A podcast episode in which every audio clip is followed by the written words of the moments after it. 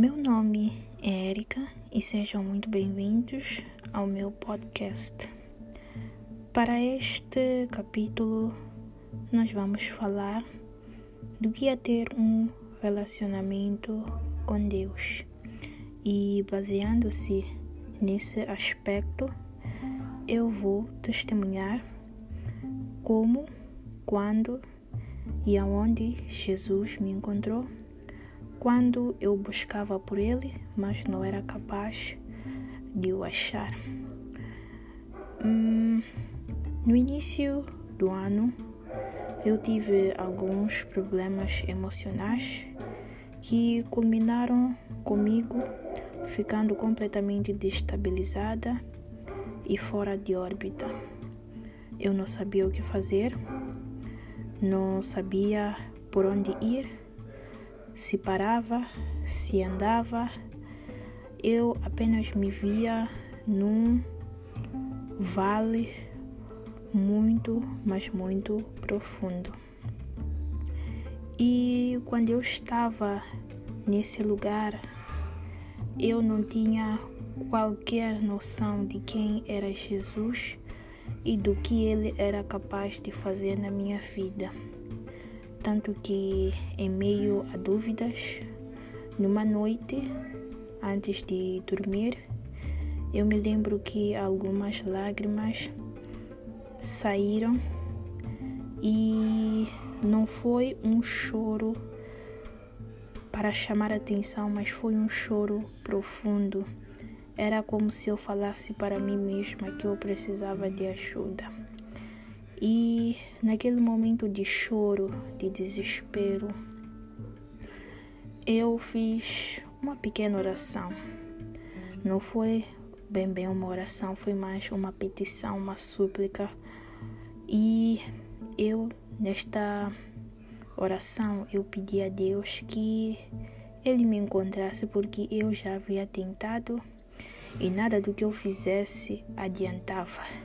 E vou dizer aqui que as minhas tentativas não eram tão boas assim, eram superficiais, mas eu não sabia como ir a fundo na minha fé, a fundo na minha crença, a fundo na leitura da palavra, a fundo na oração, tudo era superficial.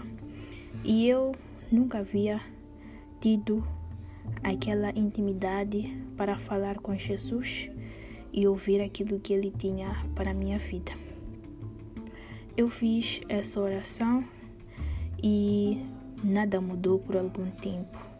E eu me lembro que fiz outra oração e nessa oração eu disse: Deus, segura a minha mão, não me abandone, não me deixe desamparado, apenas segure a minha mão. Porque se o Senhor largar, eu vou cair. E eu orei, orei, orei e aquilo passou.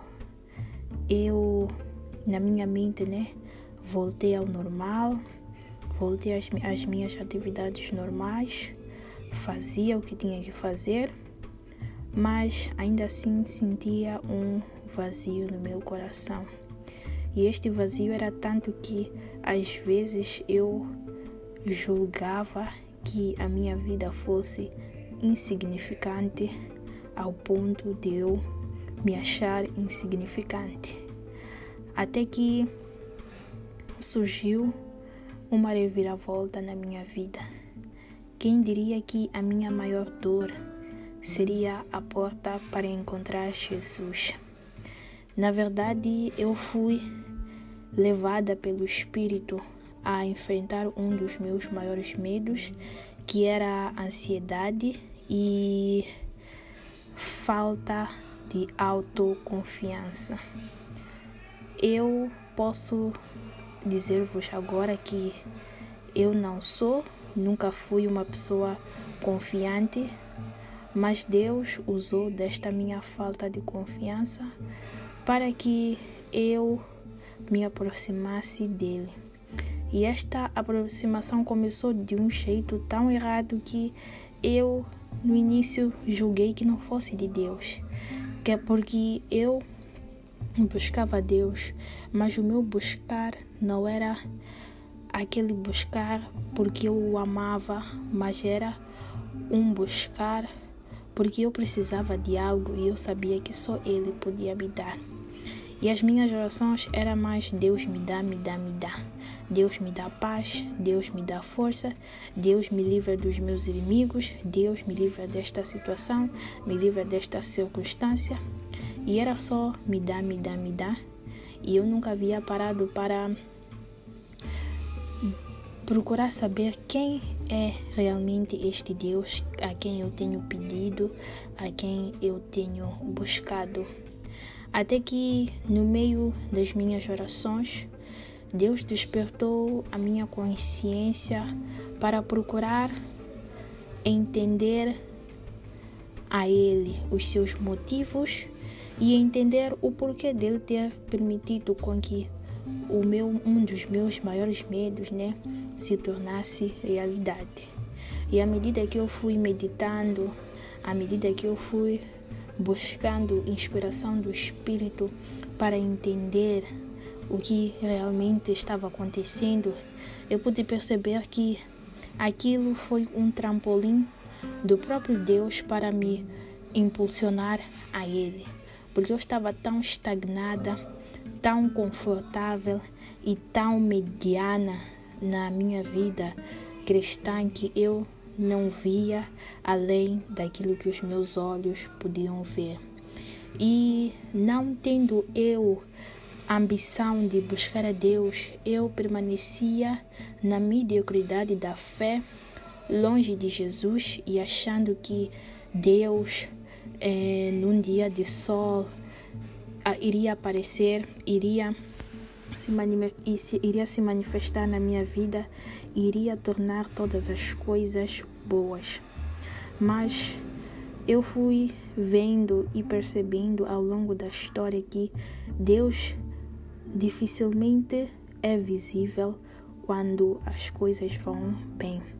Ele se manifesta em tempos de provação, em tempos de aflição e tribulação, e é quando verdadeiramente olhamos e reconhecemos que Deus é Deus, não por aquilo que Ele pode fazer, mas por aquilo que Ele é. E eu descobri que Ele é o Deus que dá a paz, Ele é o Deus que dá descanso, Ele é o Deus que capacita, Ele é o Deus que pode todas as coisas. E lendo um livro muito interessante que falava de falava de que quando passamos por uma aflição ou pelo deserto, não é Deus nos castigando, não é Deus nos punindo ou nos maltratando por um e outro pecado.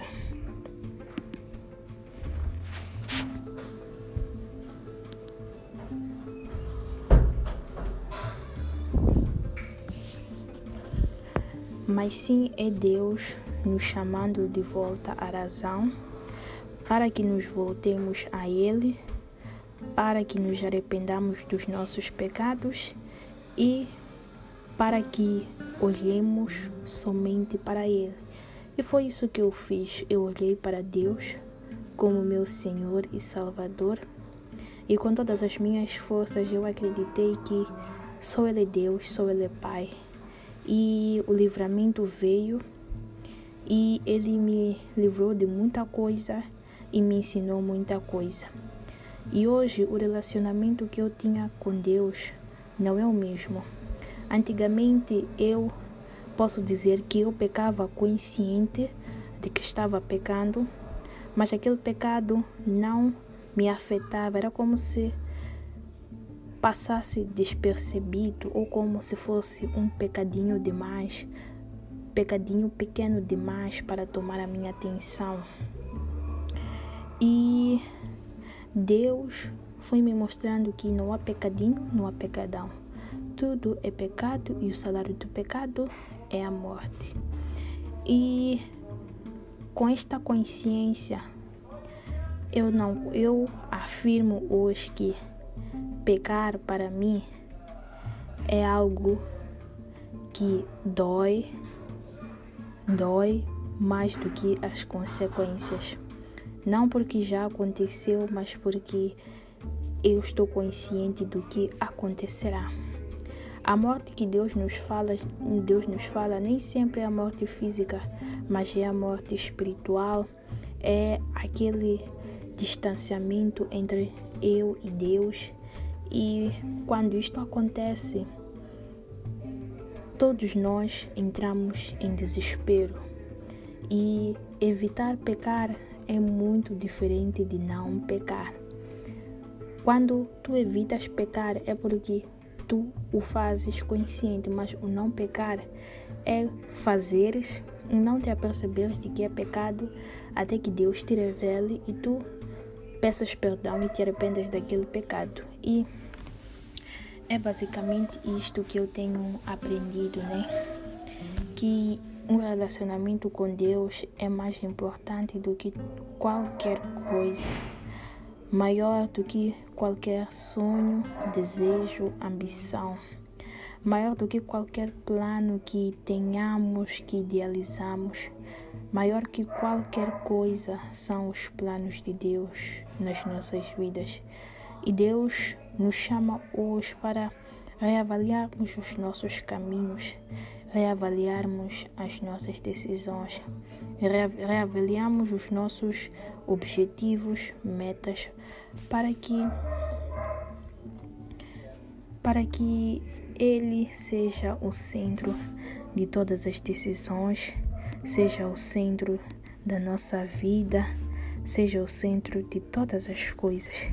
Então eu, eu oro que Deus seja com cada um de vós. Amém.